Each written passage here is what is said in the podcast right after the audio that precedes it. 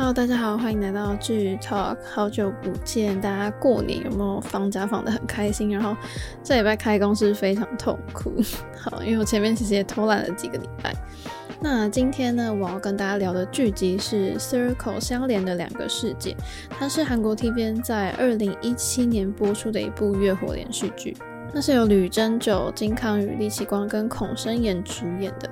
那这部其实也算是年代久远了，也是五六年前的一部剧，但是我一直很想要跟大家聊，是因为我觉得它算是我心目中的神剧诶。因为它首先它的题材就是很特别，等下还会跟大家讲到。然后就是它真的反转再反转，就是让我真的看的真的是觉得说编剧真的太厉害了。所以等一下会跟大家聊到它剧情，还有整个剧集的安排。那一开始当然就先跟大家来聊一聊他的角色的部分。男主角吕珍九他饰演的是金宇镇这个角色，他在。就是这个剧呢，它是分成二零一七年跟二零三七年的这两个时空背景。那吕珍九饰演的这个角色宇镇，他在二零一七年的时候，他就是一个大学生，他就去追踪一个呃外星人出现之后发生的一些神秘事件。他是一个就大学里面神经科学系的学生，然后他是那种很辛苦的。生存类型的那种高材生，那他从小就跟他的双胞胎哥哥就形影不离，然后他们就相信有外星人的存在。但是之后就是他父亲就会发生一些很疑问的失踪的事件，还有就是一连串跟外星人有关的事件。但他还是不影响他去拿到这个科技大学里面首席的一个位置，他就是一个天才。那接下来要介绍的角色就是安有渊饰演的金范君，他就是宇正的双胞胎哥哥，他就是一直讲就是有外星人嘛，就是一个外星人阴谋论者，然后就是他去追查外星人的时候就，可能就会发生一些事件这样子。再来，金刚宇饰演的就是这个金俊赫，他在。二零三七年的时候，他就是在这个未来的城市里面呢，他就就是当刑警，然后去追踪一些就是神秘事件。那接下来要介绍的是孔生妍，他饰演的是韩静妍，同时他也是星星，就是他在二零一七年的时候，他就是一个就是女大学生。那在更之前，就是二零零七年的时候，他就是。外星人这样，然后宇珍就帮他取名为星星。那在二零一七年的时候，她就是也是科大里面的一个女学生这样子，然后会跟宇珍一起去调查，就是大学里面发生的事件。那在二零三七年的时候，他是叫做蓝鸟，就是骇客们口中的一个非常神秘的人物。那也当然是跟未来的城市里面发生事件是有相关的。那在李启光饰演的就是李浩秀这个角色，他在二零三七年里面呢，他就是就是一个公务员啊，就是那时候竞争的是很激烈的，然后他就通过了这个公务员的考试，然后就进入了这个未来的这个城市去当这个市政府的保安科的公务员。那最后要讲到的角色是徐玄哲饰演的，他饰演的是洪正宏这个角色，他就是江南警署重案组的一个刑警，然后有很高的画画天分，这样，然后他比较像是依照直觉行动的人。那我觉得就是角色介绍，我可能没有介绍的太深入，因为我觉得会剧透太多。如果真的要讲得很细的话，所以其实我真的还是蛮希望大家可以去看一看这部剧，所以我就不讲太多的剧透。那接着就跟大家聊到，就是这些选角的部分。我觉得 TVN 这部剧真的很厉害，是它也蛮有 guts 的，就是包含选角，就是它竟然把把剧情就一分为二嘛，然后让两个主角去承担这个收视率这个包袱，我觉得真的是很猛。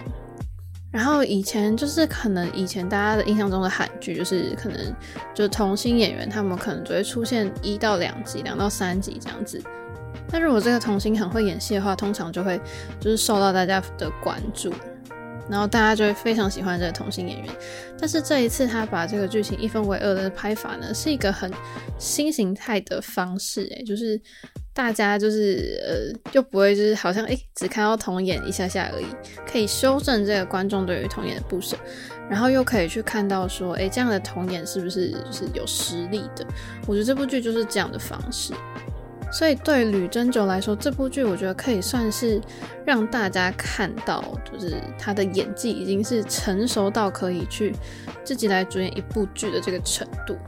因为他在里面跟金康宇的这个前辈就是演对手戏，你觉得你就是能看到他的大将之风，然后但是他又不会输给前辈的感觉。然后他跟孔胜妍对戏的时候，我觉得也很妙，就是嗯，有时候好像比他成熟，有时候又像弟弟，但有时候也是很像一个成熟的男人。我觉得就是很很厉害，很酷。然后我觉得他跟孔胜妍的 CP 感吧，就是算是蛮自然的。然后我个人就是蛮喜欢金康宇的啊，因为我从他的这个失踪的黑色 M 开始，这真的是一部非常久远的悬疑剧，我就很喜欢金康宇的气质。然后我觉得他这一类型的男演员是很少见的，就是说我觉得他有一个有一种能力，是他可以去填补对手的那种不足，不是说对手的不好，但是他能把那个氛围就是补起来。然后我觉得在这部剧里面，就是他饰演金俊赫这个角色，他有几场的哭戏，就真的很感染到我。就是我不知道观众就是看完之后会不会觉得说，你看他演戏真的是不用担心他的口条啊，或肢体动作啊，或者是眼神，真的是他演技真的非常好。你看了你就会陷入他的魅力里面。那至于孔胜妍的话，我就是一直都觉得她是一个很长得很漂亮的韩国女演员，所以其实她的戏我其实意外的看的蛮多的。那接着就要跟大家讲到题材的部分，就那时候二零一七年吧，就是别台好别的电视台还在就是拍一些小情小爱的时候，我觉得《Circle》这部剧真的是已经紧咬美剧的程度了，因为它有点突破就是韩剧的这个格局，因为可能那时候科我觉得科幻题材好像应该算是还没有到很成熟，然后比较难以想象的时候，但他却写出了一个非常就是紧扣生活的一个故事。因为他那时候就是其实是写到有关科技嘛，就是如果人手现在大家都人手一台手机、平板的这种年代，其实每个人的生活都是离不开科技的。但是他剧中就那时候探讨了，就是科技如果被坏心人就是拿去用的话，就是会不会发生什么事情啊，或是会发生什么事情之类的。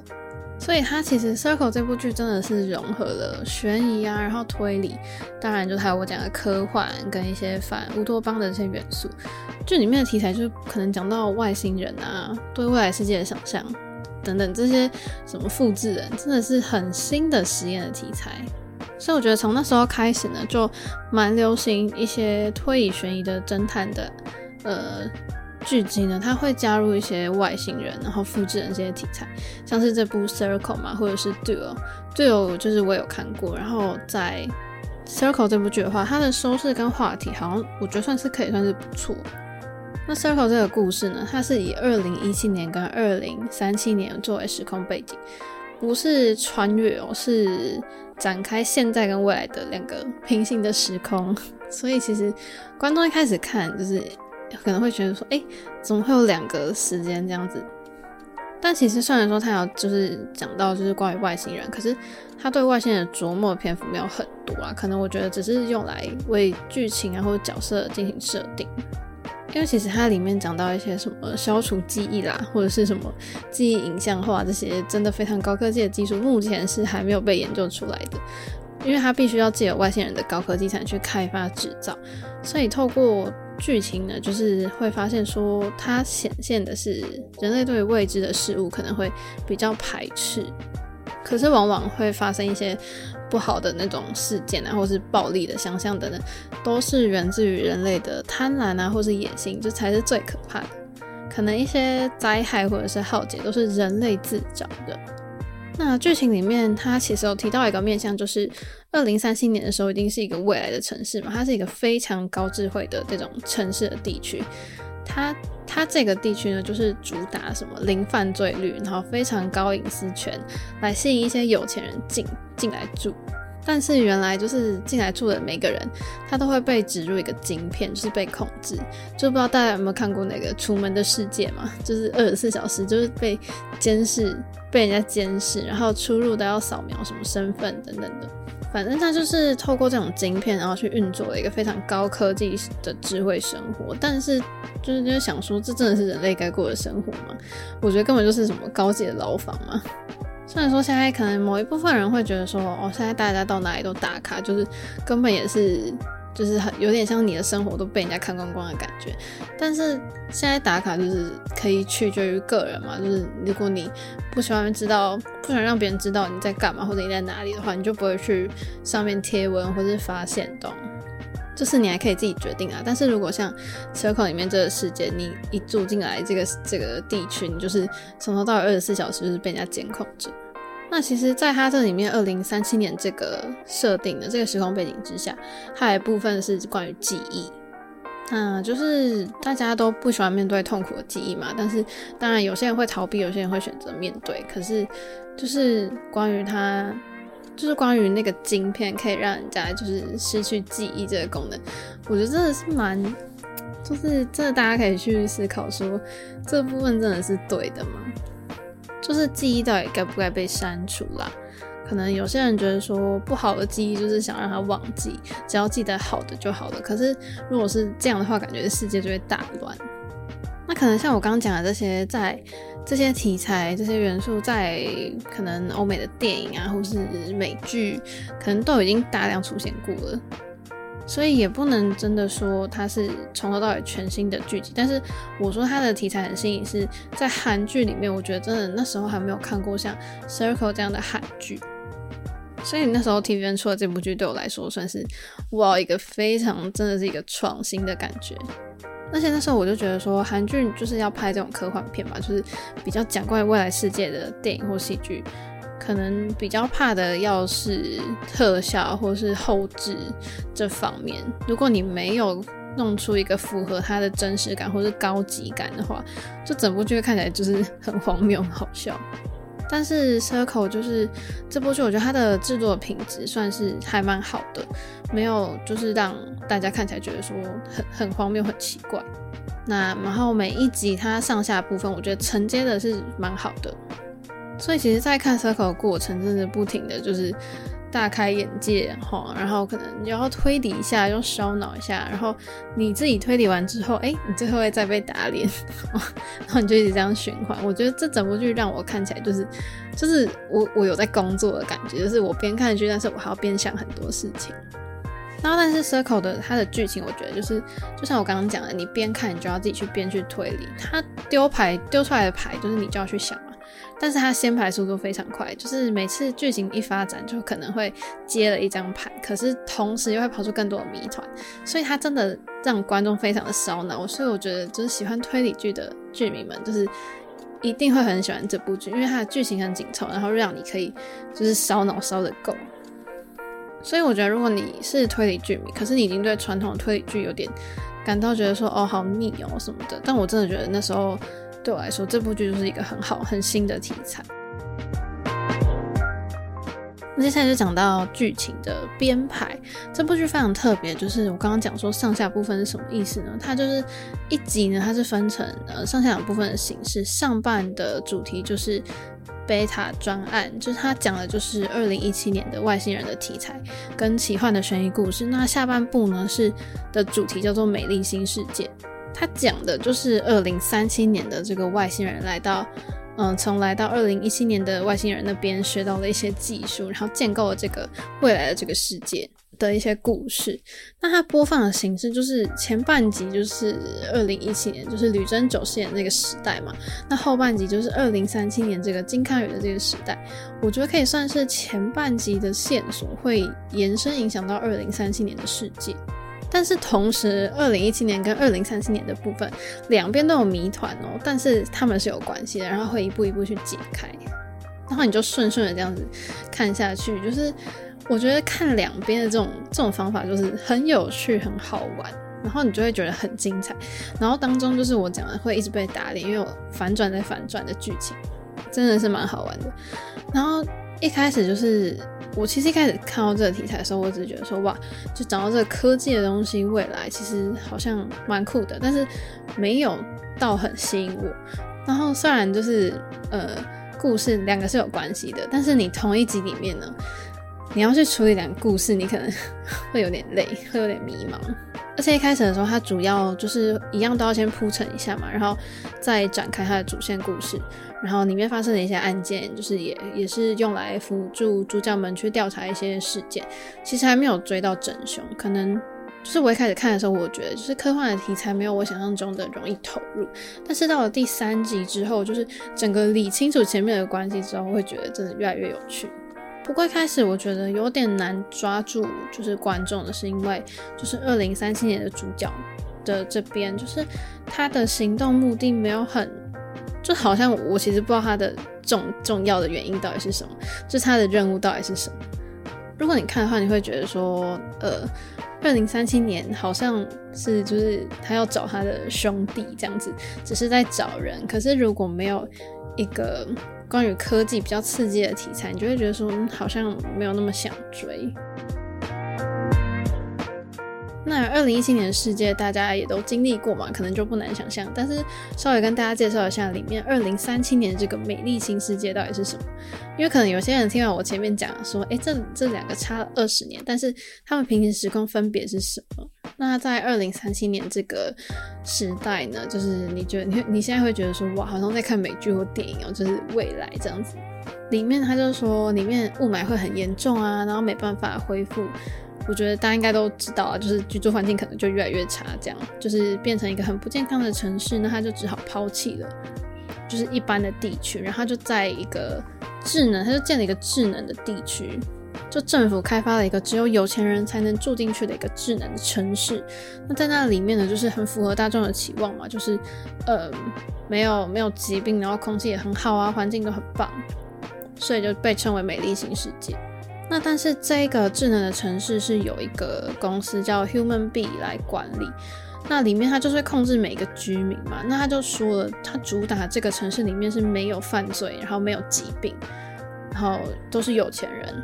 所以他就是用这个晶片来控制大家，就是不会犯案就对了。所以在这里面其实也不需要警察，因为根本就没有犯罪，没有疾病，没有痛苦，就他就主打这是一个完美的世界。所以其实简单来说，就是这个城市，智能城市是用一个电脑系统来控制这里面所有的人类的大脑。那但是打造出这个宣称是零犯罪的这个智慧地区的这个 HumanBee 的这个组织，它就让这个地区里面跟地区外的社会阶级是更加的分化嘛。我们刚刚讲了，这里面就只有有钱人才才可以住进来，所以在外面就剩下穷人。而且住在这些智慧地区的里面的人呢，就是。他们所有的权利基本上也都是被可以说是被剥夺，因为他们就整个就是被控制了。所以我觉得他在里面讲到的这个美丽新世界呢，有点算是就是在隐喻说，这就是一个权力角逐的一个地方，然后欲望交织而成的生出来的产物而已。那接着其实也想跟大家聊一聊，就是关于剧名，我觉得很有趣，是它叫 Circle 相连的两个世界嘛。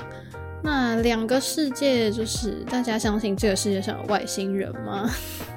因为就是在里面啊，就是呃，吕珍九这个角色嘛，他跟他的兄弟，就是某一天他们想要上上山去找到底有没有外星人存在。那这时候他就遇到一个从天而降的神秘女子，然后他们兄弟两个人的的爸爸就把这个女生带回家，他们四个人一起生活。可是后来就是爸爸带着这个女的女生离开，然后抛弃他们两兄弟。所以小时候呢，就是弟弟是相信说、真的有外星人这样子，可是哥哥就是相信科学跟证据。所以在这里面，其实一开始他就也丢给观众说，也问观众说：“你相信这个世界上有外星人吗？” 可能看看了几集之后，你就会觉得说：“哦，好像真的有外星人存在哦。”但是 下一秒你可能就会被打脸。就是你会一直去思考这件事情，因为它不停的在反转。那我觉得这个故事精彩的地方就是这个相连的两个世界，它就是冲，它就是两面性。因为就是有点像是丢给观众说，嗯，你看完这部剧啊，你可能也会有不同的选择。就是这样的两个世界，你会选择哪个？你觉得哪个比较好？我觉得这就是这部悬疑剧真的很厉害的地方。因为他真的很厉害，是他在让你就是给出了一个你可以去推理的过程当中，他又会丢出来疑问，就让观众可以去思考。那究竟丢了什么问题给观众呢？我觉得蛮值得去思考。问题是里面讲到复制人嘛，那只你觉得说只要拥有一样的身体、一样的记忆，那就是同一个人吗？我觉得如果这个这个题目这个问题的答案如果是肯定的话，那。随着科技进步啊，或者是一些复制人的技术，然后移植记忆什么人类什么这些都可以轻易做到的话，那不就等于每个人都可以轻易被取代了吗？就是你可以成为任何一个人。那但是在就是 Circle 里面呢，在二零三七年，就是宇正还是有出现嘛，这个角色跟二十年前的宇正并没有不同，即便他是一个复制人这样子。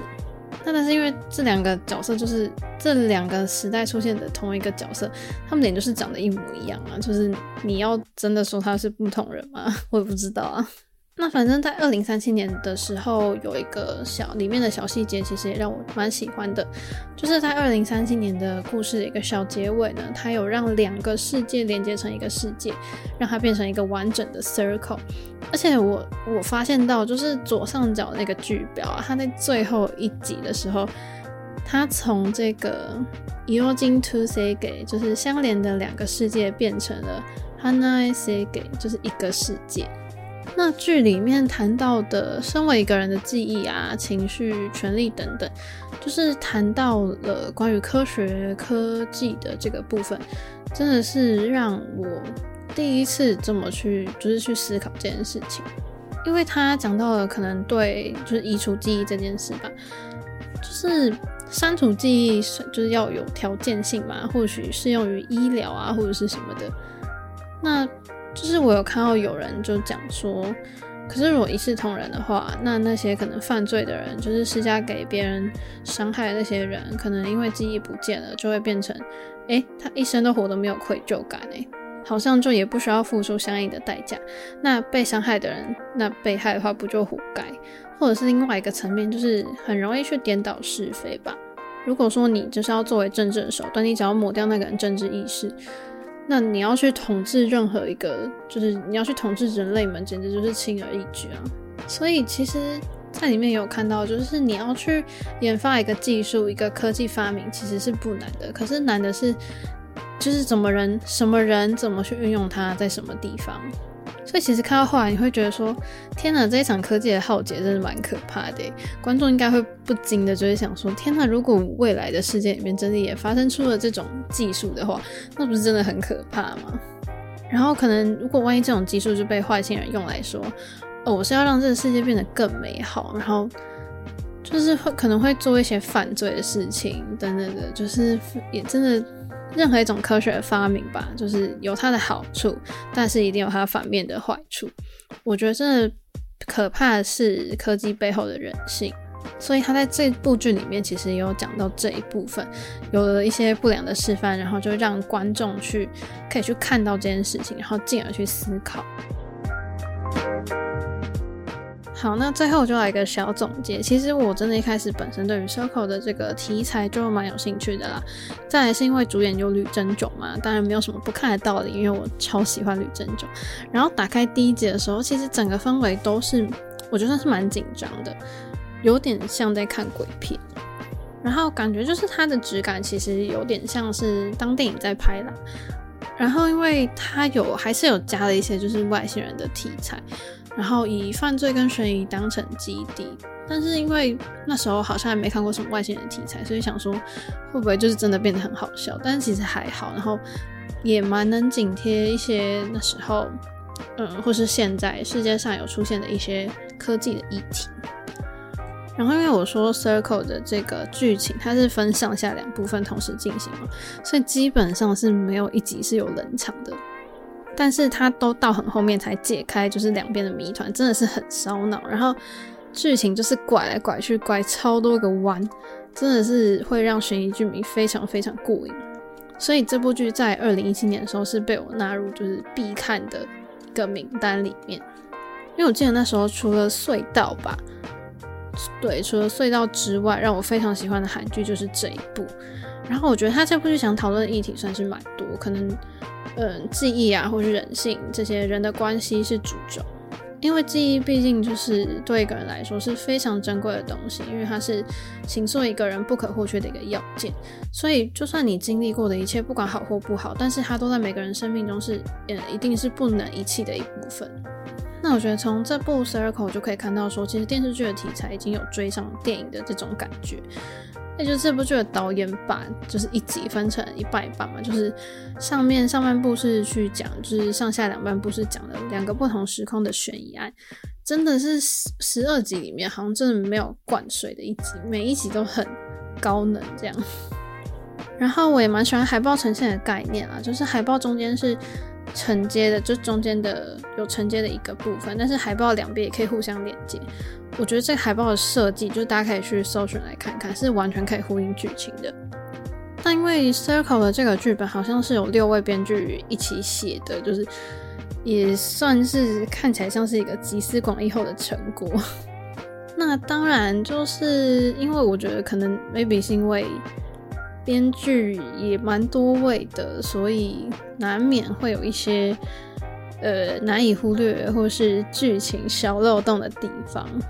再加上它又是科幻的题材，其实真的也不容易啦。所以里面有一些小细节，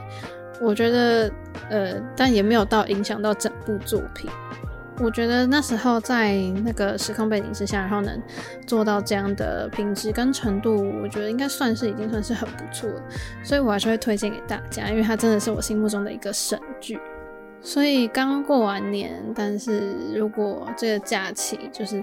你还是想让自己的脑袋只是烧脑一下的话，其实也可以去找来看一下这部《Circle 相连的两个世界》。那今天的剧透就到这边结束了。我们想要听我聊更多剧集的话，记得持续关注我的节目。那我们就下次见喽，拜拜。